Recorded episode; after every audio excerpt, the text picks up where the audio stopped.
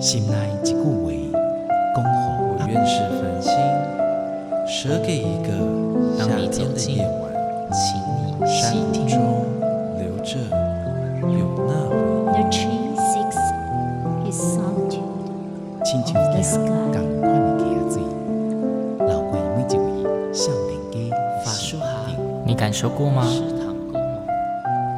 文字里所蕴含的温度，你看见了吗？万音乐中所描绘的画面，现在，让我们一起听闻乐声响。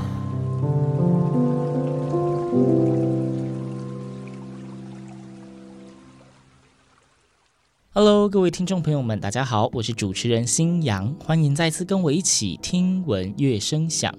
听闻乐声响，今天迎来的来宾呢，可以说是在节目中他是第一次出现，他也是一个音乐演奏家，他的演奏的乐器呢，应该也是在节目中的第一次出现。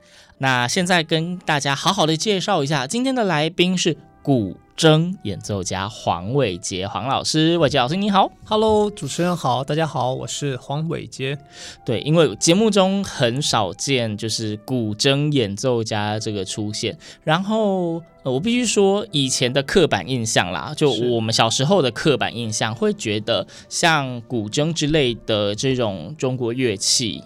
比较多会觉得很多是女孩子在学习的，对，即便我们可能看很多历史故事，或许弹琴弹筝的是男生，但是我们还是会下意识，哎，那应该是女生的乐器吧？那伟杰老师，你第一次接触古筝是什么时候？我第一次接触古筝是我小学六年级的时候。是自己想学，还是因为什么原因而接触到？呃，没有，我那时候参加学校的那个直笛队的，就是社团。直笛队，对，直笛哦。对，直笛。好，那跟古筝有什么关系？跟古对筝有什么关系？就是因为参加直笛队之后，我们就学校要派大家去比赛嘛，对所以就有这种合奏，它是有分声部的。对啊，什么这个 soprano、alto，然后 tenor、bass，它就就是直笛长短不一样。对对对，哎像合唱团的概念。然后我就是那种会下课之后会把每个声部的直笛，学校的直笛，我会把它借回家的那种同学。每一步都吹，不管你自己被分到哪一个声部。对对对，然后我就觉得大家一起在合奏的时候很好玩，就是声音很美妙嘛。我记得冬天我会把自己关在汽车里面，因为在就是因为家里大家会觉得太吵了，声音太大了。啊然后我关在汽车里面，我就拿那个录音机，那时候还是那种卡带式的录音啊，机卡带式的，我就会录音，然后我自己吹第一声部，然后再把它放出来，然后我再拿第二声部的这个直笛，然后再来演奏，等于我一个人就可以感受到合奏带来的就是两部双声叠合的感觉就清楚了。对，然后直到有一次是学校。呃，有一次要比赛前，发现声部好像不平衡，嗯然后老师说：“现在有谁可以马上救火第三声部或第四声部？”瞬间要换一支乐器了。对对对，然后那个舞台的灯光就打向我了，因为我就举手，我就从人群当中 站出来说：“ 等下老师，多可多少人里面？呃，二三十人吧，二三十人。但是每个人只顾自己的声部，因为它是一首作品，大概有十分钟，你要去背谱。所以这老师到底是怎么想的？他怎么会觉得有人可以马上救火呢？他就在想会不会有这种奇迹出现，结果我就成为那个奇迹。你就是那位奇迹。对，然后老师一开始用一种觉得是 impossible 这种表情，但是后来我做到了。嗯，然后我记得他就跟大家说：“你们要是每个人都有像他这样子的这个呃勤奋跟热爱，那我们一定是全台湾第一名了。”老师是做梦吧？对，老师做梦，老师是做梦吧？对对对，这一种人一个人要背四个声部的谱，这个本来就已经很少，还要会吹奏。对对对，所以后来产生这样的现象，跟人家觉得有一点天分，可能是喜欢吧，所以家人说：“哎，那不然学个乐器好了。”哦，呃，因为觉得对音乐有天分，所以想说让你选个乐器来学一下。专精的一门乐器。嗯，然后我第一个想学的其实是什么？你猜猜看？是很难猜的乐器吗？不会，第中乐、西乐都可以猜。学的，嗯，比较常见大部分常见是钢琴或小提琴啊。对，我第一个选的其实是小提琴。哦，但是因为我以前小学六年级的时候就是比较胖胖的嘛，那时候吃的比较挥霍一点，所以大家都叫我黄伟肥 啊。那我特别印象深刻就是当时我跟同学说我要去学小提琴，然后他们就呃开玩笑，现在想想真是一个霸凌啊。他说 我如果要学小提琴，我要拿大提琴夹在脖子上才会成为小提琴。哎呀。微微有肉才是学小提琴最好的。我记得我以前学小提琴的时候，老师最喜欢就是那个学生手指有肉，这样子按琴会按的比较扎实，那个音才会准。哇，所以你也学过？曾经，曾经小时候，多久？呃，三四年而已吧。哦，那也很长哎。还好吧，人生有哪几个四年呢？其实四年很长哎、欸。哇，这一句话好，突然觉得有一点哲理。人生有多少个四年？对啊，啊、呃，反正 anyway，后来就这个古筝就就是因为妈妈在佛光山，嗯，我因为我住我是宜兰人嘛，宜兰这个佛光山，啊，你也是宜兰人啊，啊，你也是、啊，我也是宜兰人，哇，每次都在节目里面认亲，真的太棒了。对对对，后来就是宜兰有个佛光山嘛，叫兰阳别院，对，因为妈妈就是。就是想到就会在那个佛寺里面啊、呃，可能跟大家一起上晚课啊，或是去里面拜拜啊。嗯，那他就看到古筝琴韵班，嗯，所以他就认定这一定是好的，嗯，因为他是佛教徒，他看到了这个乐器在里面，嗯、所以今天如果里面啊、呃，如果是爵士鼓啊，当然不可能会放爵士鼓啊，就是如果是放爵士鼓，他可能就会叫我学爵士学爵士鼓，呃，里面有什么就来学什么。对，他不是因为是古筝，是因为里面有在里面开课了。对，所以我才哎开始学古筝。本来想学小提琴，就后来变古筝。对啊，没关系啦，都是弦嘛，只是一个是一个是擦弦，一个是弹拨嘛。是的，是的。哦，这是第一次的接触古筝，那从此就一直对古筝都会有兴趣吗？没有哎，中间觉得古筝好无聊，毕竟不是原本自己想要的。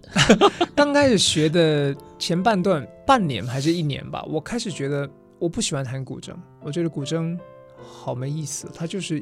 一块木头绑上二十一根琴弦，然后就大声小声，好像达到老师的要求，这节课就这个安全下岗了。我那时候觉得很 boring。你觉得要达到老师要求太简单，没什么挑战性，是？哎，也不是，但但那时候老师好像有有觉得我表现的不错，但是我记得他用闽南话说了，跟同学讨论了我的弹奏，嗯、他说。呃，伟杰这个囡仔都是不够点顶哦，不够点顶哦，哦，他觉得你比较轻浮，是不是？不够沉着。对对对，我那时候听不懂，我回去还问我妈什么是点顶。嗯哼，我妈说谁跟你讲的？我说啊、呃，老师，老师有讲，我好像弹琴很浮躁的意思。嗯，对，没错。对，所以那一阵子，我其实古筝对我来说，我觉得像是玩具，嗯哼，想玩就玩它，然后觉得无聊就喜新厌旧。那既然中间有过这一段对他没什么兴趣的时间，为什么会继续？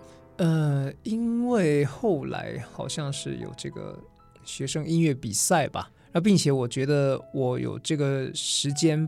就是说原本可以弹琴，那后来我把古筝删除在我的人生中 out 之后，我发现我有更多的时间，但是生命好像变空白的，就是找不到可以填补原本这一块的东西。对，所以虽然这段话是在讲我国中二年级、一二年级的时候，Okay. 但是我现在回想起来。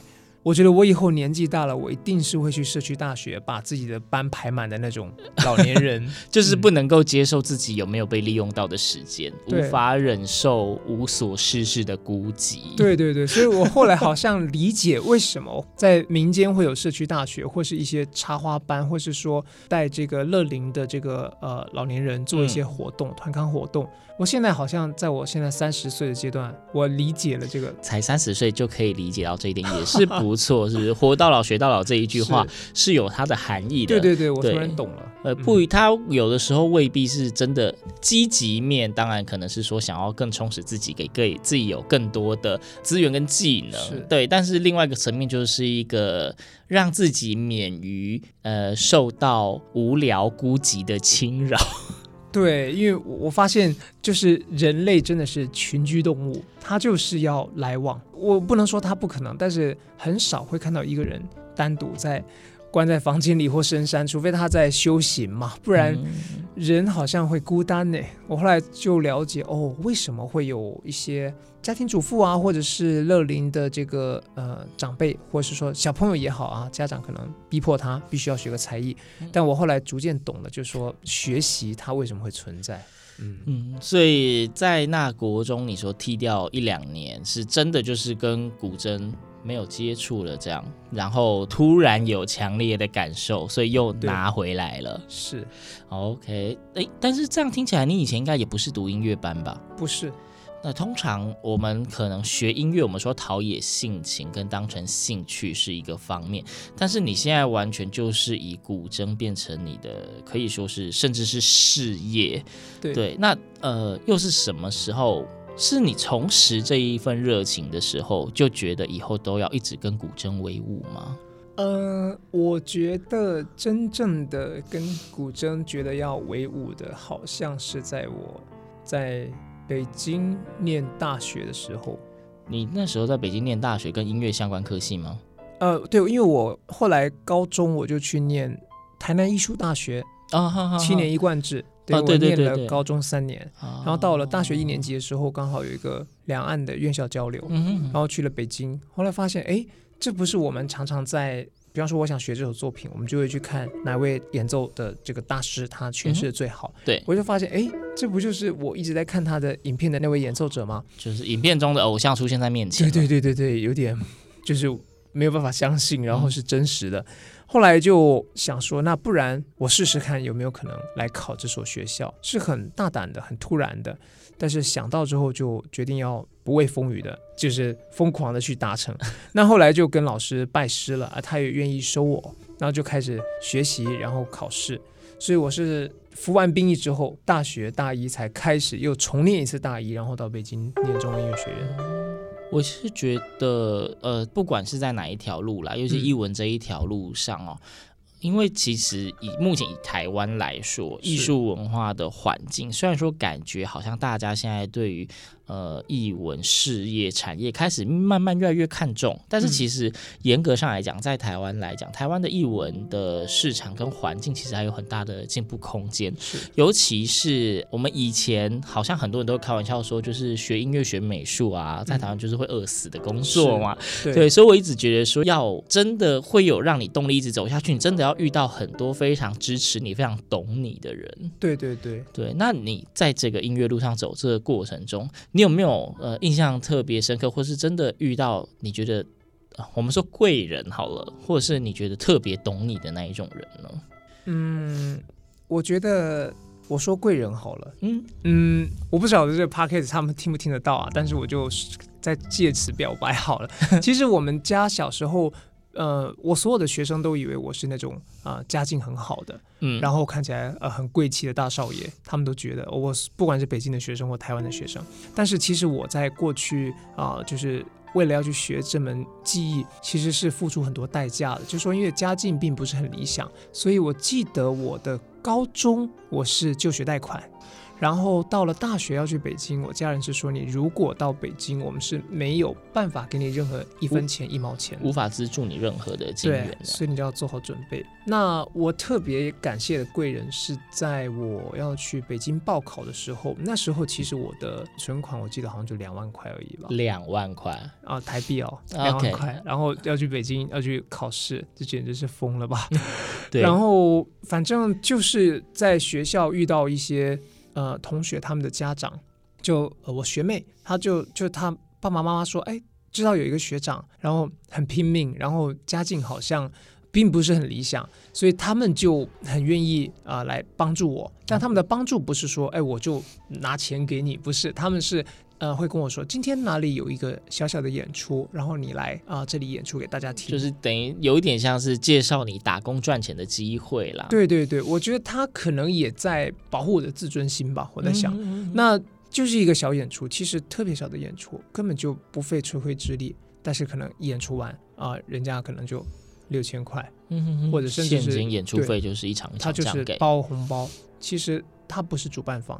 嗯，但是他会就从中塞缝啊，或者是我当时要去香港要先考文化课，他们也是包了这个呃一万两万吧，那我当时是不想收下这笔钱，因为我觉得无功不受禄嘛。对但是确实因为他们在我最寒冷的时候，然后送来这份温暖，所以让我当时去香港也好，或者去北京去去赴京赶考的这个过程，增添了一些温度吧。所以如果没有他们，我可能也不能考。那到后来，我记得我在北京上课，呃，反正好像是学费还是住宿费，我真的是缴不出来。但是我通常报喜不报忧，像那个汉阳大哥可能也不知道这些事情。一般大部分，我相信很多在外的孩子。嗯通常都是报喜不报忧的居多，对，对，对，对，可是一部分当然是怕家人过度的担心，另外一部分其实我觉得很多事情都是，其实当事人都觉得反正总是会过去的，但是都是旁边的人很紧张。对对对，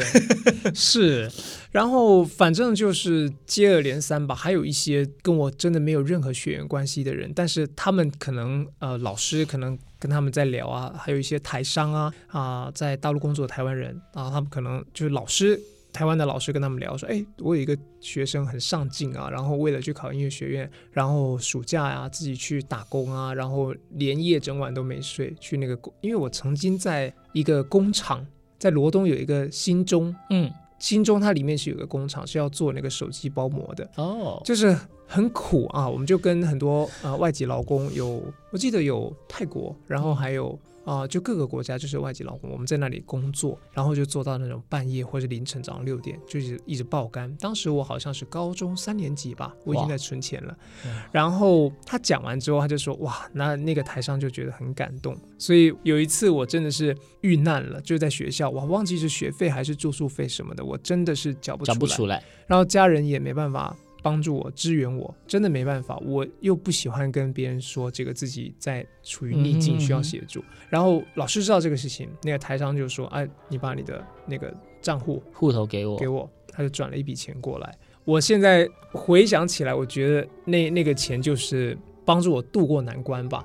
那么后来我就是存够钱之后，这是我大学的阶段啊，没有人知道我在中央音乐学院过这样的生活，没有人知道。哇，第一次在节目中披露。对对对，只觉得很辉煌。然后后来我要把这笔钱要再归还给这位台商的时候，他只说了一句：“他说你只要好好学习，以后有能力多照顾别人就好了，这个钱不用给我。”然后我那次就觉得，哦天哪，原来世界上真的有这种。像八点档的剧嘛，所以我就觉得好，将来我要是做老师了，我有能力，我也要照顾身边的人，嗯，大概是这样。就是如果大家就从以前看小说，会有那种词汇叫什么“天涯何处觅知音”，我们常常讲说知音知音，很多是懂自己的人，但是新阳也觉得有时候知音不一定是懂自己，而是。呃，你知道我们有些人说他会看得到一个人的潜力跟一个人的价值，嗯、我觉得那也算是一种知音，他可以在一个人需要帮助的时候施以援手。嗯所以我觉得任何人的成长历程中，就是如果能够遇到这样的人，都是非常幸福的事情。好。我好难得第一段节目可以讲这么多的话，对，我觉得是有点温馨，也不好说精彩，但是就是我觉得是一个很重要的故事。对，那因为毕竟今天的来宾是位古筝演奏家，嗯、那在节目中呢，就是我们都需要跟听众分享音乐。那这一段是不是可以先请伟杰先帮我们挑一首歌曲分享给大家呢？好，呃，那我挑一首跟大自然有关的作品，跟大自然有关。对，那这部作品呢，我觉得可能可以跟大家分享一下一个小故事。当然，就是我们常说知音嘛，那其实它就是伯牙子期的这个知音相逢，就是伯牙是一个很善于弹琴，弹琴的人，但是是古琴。对，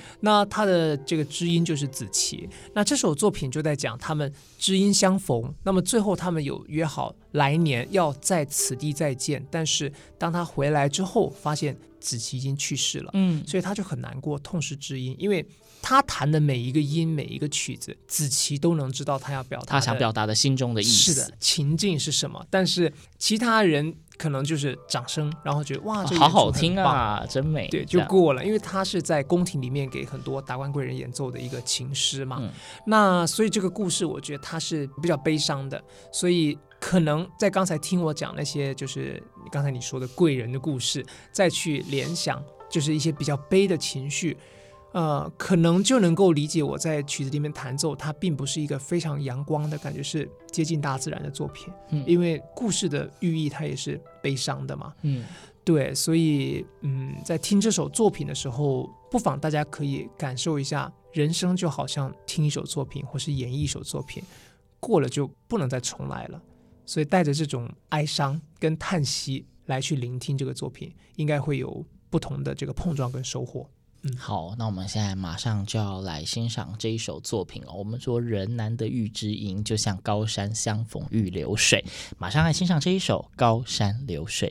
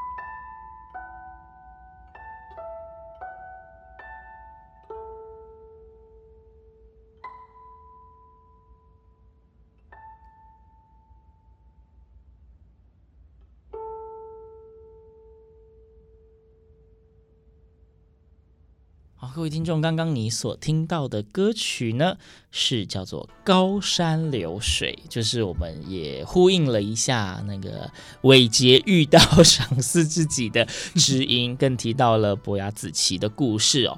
但是呢，大家一定很好奇，我们说这是一个比较偏向自然风嘛，那《高山跟流水》这个作品，其实也是可能有些人有听过，但是刚刚听到的音乐里面，好像不是纯粹。的我们说的古筝的演奏，嗯、好像还有一些比较现代的元素在里面，对不对？是的，嗯、呃，其实刚才就是大家听到的这首作品，可能会觉得，哎，它不是说很悲伤嘛？但是一进来怎么会有稀稀疏疏的一些当代的电子音乐的声音？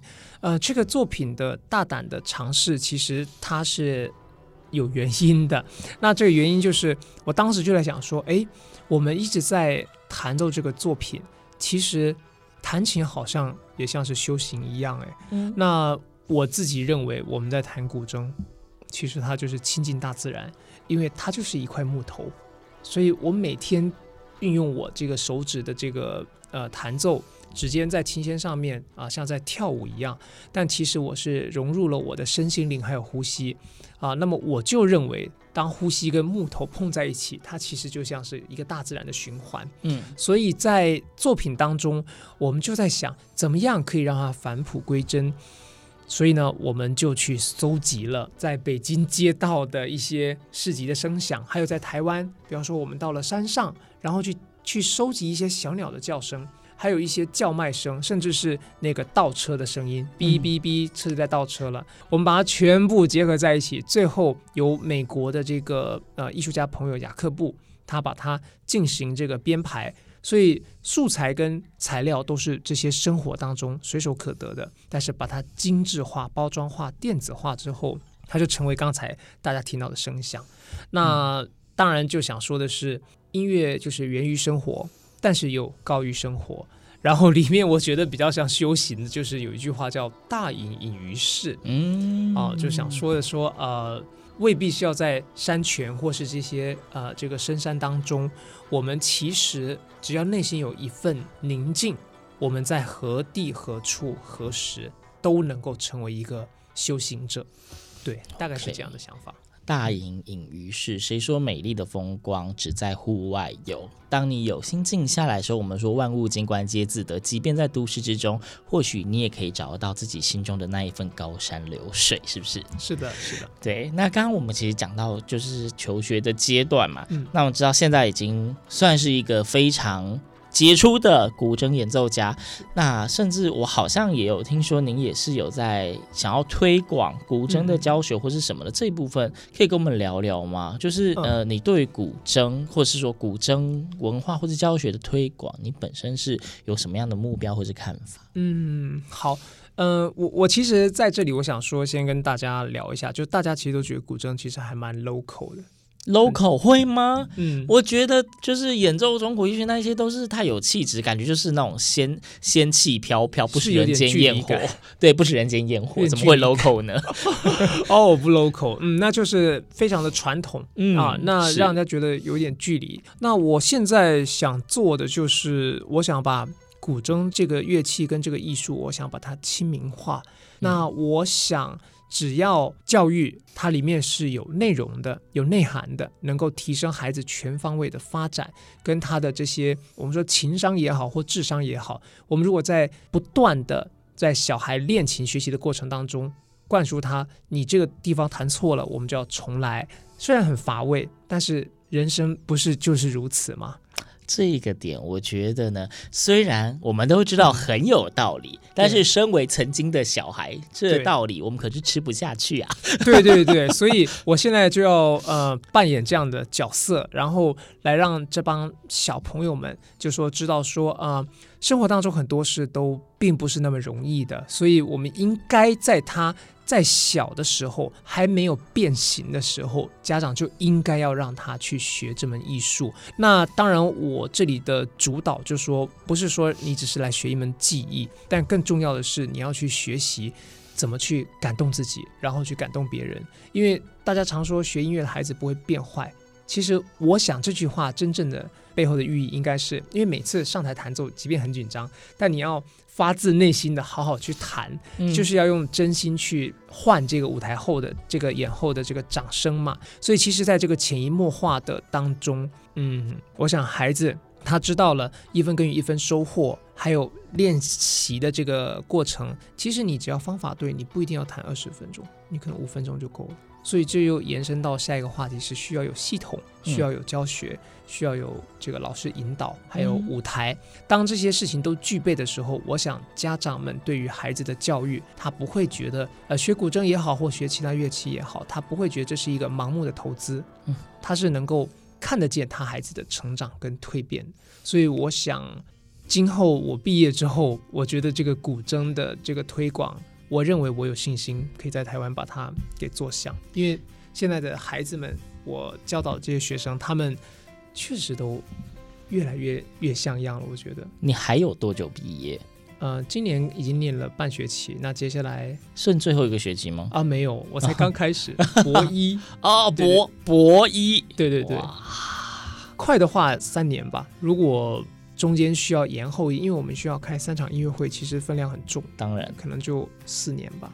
嗯，对，所以可能我后面想做的是把这个教育的东西结合一些呃这个教学，因为孔子好像一直说这个移风易俗，莫善于乐嘛，就在讲这个音乐它是能够感化社会的。然后它的这个六艺里面，其实也有在讲到。音乐的部分，嗯嗯，所以我想就沿着这个儒家思想也好，或是我们当代的一些呃观念跟想法，其实教育的宗旨跟主轴不变，但是是可以用比较年轻化的方式来引领大家去接受古筝，然后弹奏古筝。嗯，刚刚讲到。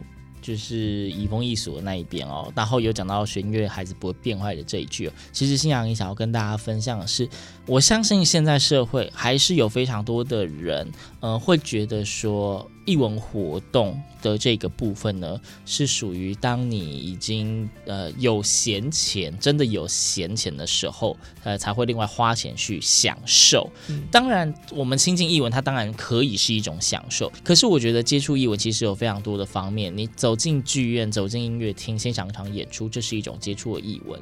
那现在网络这么方便，网络上找一些非常多的音乐，就跟你翻翻书一样，很多东西你在当下你不会感觉它对你造成什么影响，嗯、但是长时间你不断的浸淫在那个里面，你真的很用心的跟他有互动的时候，其实久了你会发现一个人的不论是谈吐或者是展现出来的气质，真的是会有不一样。是的，是的，对，所以我相信就是在音乐的教育上面，也希望就是如果在收听节目的你是家长的话，也也可以多一点心思让孩子去接触，呃，不管是什么样的音乐，那当然。比赛这种现在很流行参加音乐比赛，嗯、比赛只是一个其中小小的部分而已。对，比赛成绩一回事，嗯、可是你要如何让你的孩子真心的喜欢音乐？就刚刚讲说，在演奏的部分都是要全心投入，真的是掏心掏肺。是啊，是啊，对，其实学音乐过程他就是要一直要面对自己。如果他真的知道。自己在做什么？他要一直在面对自己的内心，自然就不会有太多的心结在那里。是的，是的，对。啊，我觉得就是因为刚刚讲说，很多人可能对古筝的印象，或者说对很多的乐器的印象，都停留在古典传统的那一种观念。嗯、但是，或许也因为现在时代的进步，资讯的发达。会发现呢，一般的民众对于艺文产业口味越来越重，嗯，传统的那一些演出形式，很多甚至已经无法满足一般民众的需求，所以现在开始会有非常多的跨界或者跨领域的艺文产业的结合。嗯、那这个部分你怎么想？嗯、呃，我想就是古筝的演奏呈现，它并不是单一的。嗯、那根据不同的音乐的种类，或是传统乐曲跟当代作品，它呈现的方式也是截然不同。嗯，那我想在高山流水，我们是大胆的跟电子音乐做结合。对，呃，那后面还有一首作品，其实也很特别，它是古筝加上钢琴，还有大提琴、小提琴哦，这四件乐器共同来呈现一幅东方的。啊，我们可以说山水画或水墨画，因为这部作品是唐代诗人张若虚所写的诗词作品，叫《春江花月夜》。嗯，但是很特别的是，西洋乐器也融入在其中，在里面会听到。发现新世界，那个咪嗦嗦咪瑞哆瑞咪嗦咪瑞，这个旋律会跟《春江花月》做结合。哦，同时交织，等于它就是一个东方西方的的互相融合，所以中西结合，对对对，所以已经也提到说我们刚刚所谓的跨界或是跨领域了，是的，是的，对，东西方的乐器一起出现在同样的音乐里面，不只是乐器的相结合，连乐曲都是东西方的相结合。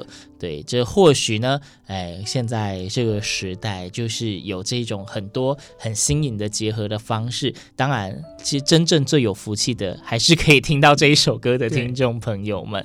对，对，那今天非常谢谢我们古筝演奏家伟杰到节目中跟我们分享很多呃他的故事，很多次在节目中第一次分享的故事，然后也聊一聊他对于哎古筝这样乐器未来他的教学推广的想法。嗯、那当希望之后还有机会可以再邀请伟杰到节目中跟大家分享更多你的音乐。那今天非常谢谢伟杰，谢谢。好的，谢谢。那节目的最后，我们就一起来欣赏这一首东西合璧的《春江花月夜》。听闻乐声响，我们下周同一时间空中再会，拜拜。